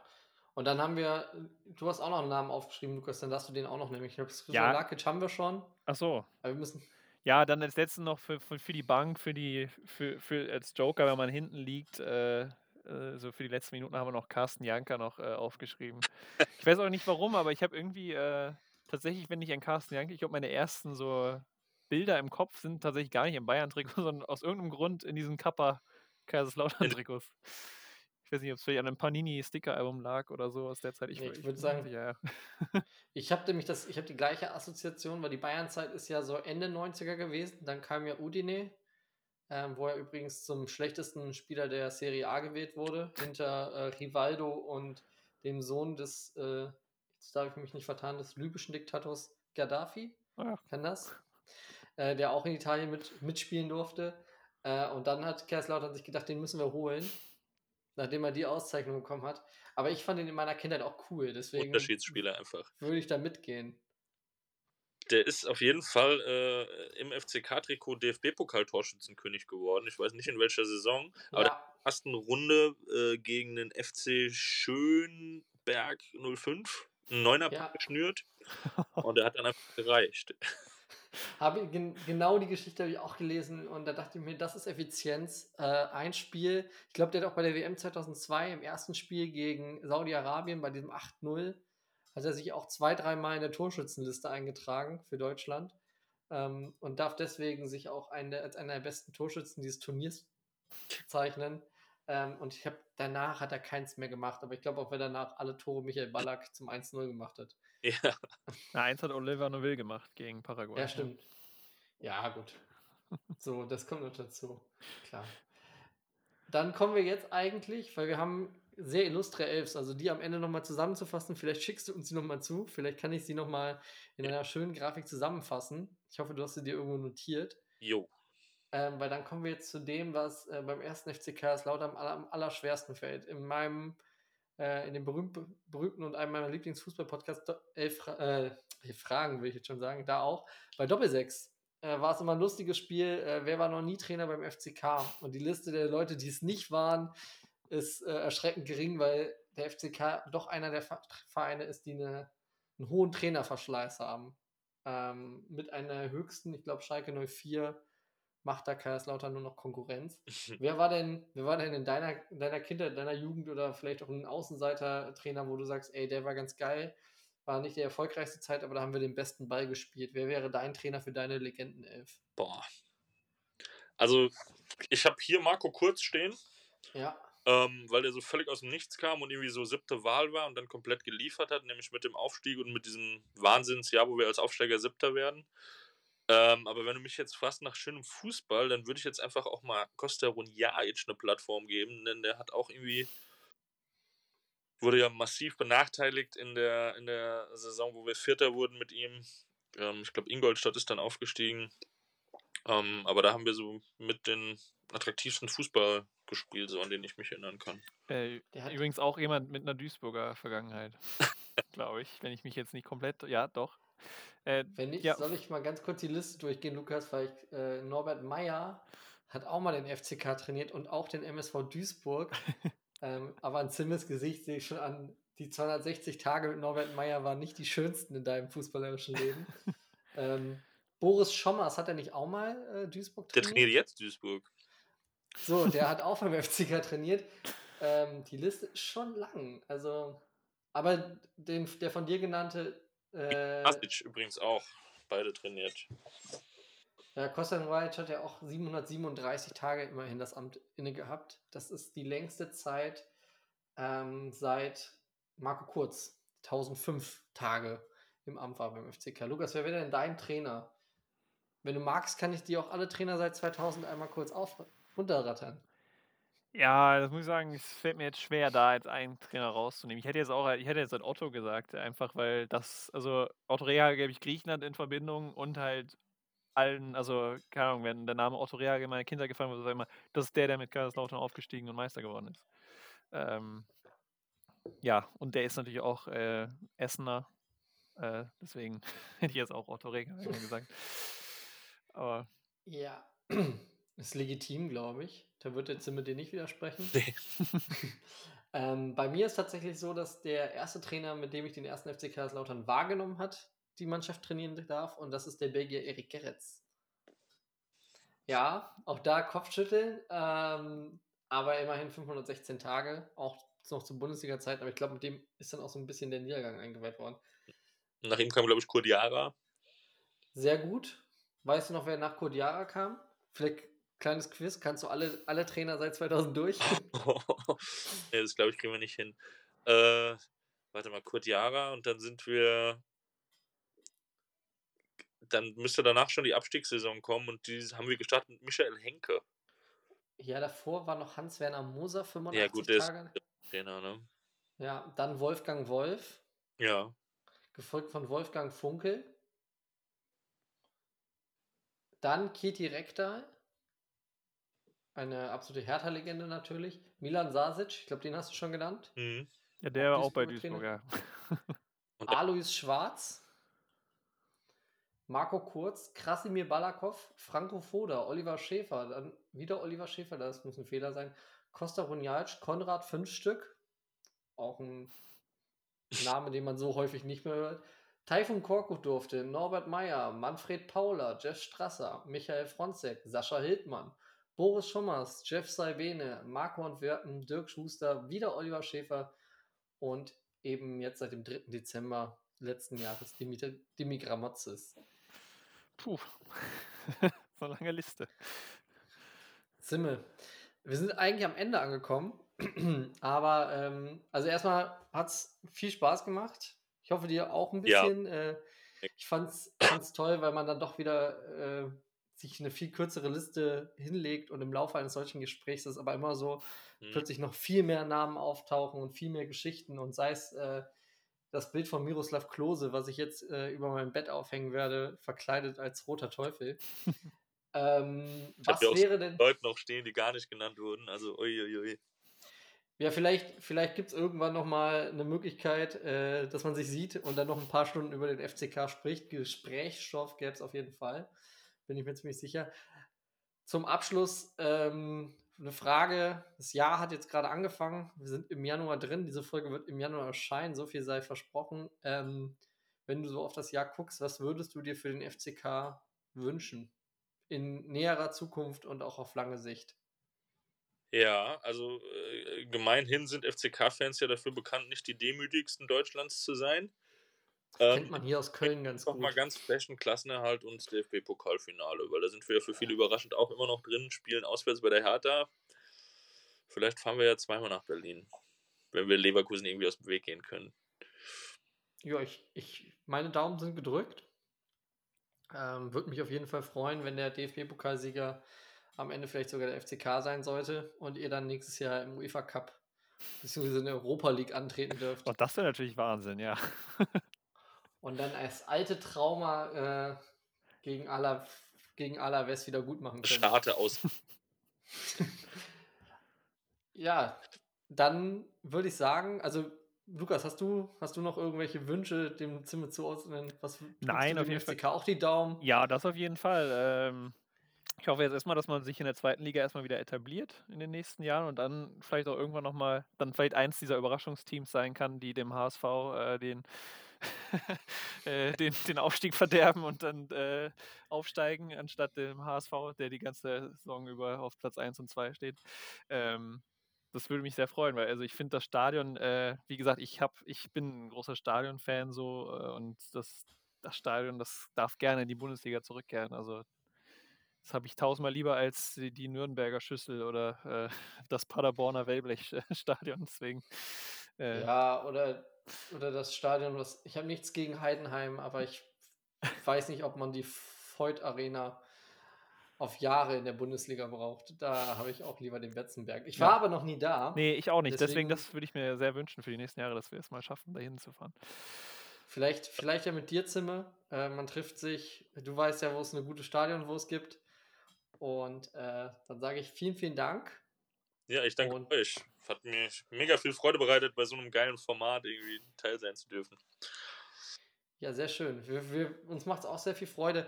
Letzte Frage an dich. Ähm, ich glaube, das haben wir beim letzten Mal den Marius auch gefragt, Lukas. Ähm, die Frage jetzt an dich, Zimmer. Wenn es demnächst eine Legendenelf-Folge geben sollte, über welchen Verein würdest du dir eine Wünsch Folge wünschen? Vielleicht hilft uns das und unsere Redaktion bei der Partner, bei der Gästesuche. Ich wünsche mir jetzt mal was Ausgefallenes. VfL Bochum. Uh, ja, Oh da, ja. da fallen mir direkt wieder- Namen ein. Ich werde mal direkt gucken, ob Herbert Grönemeyer ja. noch in meiner, in meiner Telefonliste Aber steht. Paul Freier ist jetzt Co-Trainer bei, äh, bei äh, Rot-Weiß Essen. Da komme ich vielleicht dran, ja. Nein. Momentan so ein bisschen mein Herzensverein in der ersten Liga, weil die machen es einfach geil, finde ich. Auch so mit Thomas Letsch, wo so alle gesagt haben, das wird eh nix. Okay. Ja, dann, dann würde ich sagen, wir nehmen das als Hausaufgaben mit. Ja. Vielleicht gibt es in diesem Jahr noch eine Folge mit, über den VfL Bochum. Würde mir auch wesentlich mehr Freude bereiten als über den SV Sandhausen. Ja, das Und stimmt. insofern sage ich einfach, sage ich einfach mal, äh, ciao, mach's gut und äh, gerne, hört gerne rein in den nächsten Folgen. Ähm, das ist der Aufruf. Folgt uns bei Instagram, ähm, folgt uns bei Twitter. Ich weiß nicht, ob wir da noch vertreten sind. Ähm, Gibt's doch gar nicht und mehr, Twitter. Ja, richtig. Nächste reguläre Folge kommt bestimmt. Ciao, macht's gut. Tschüss.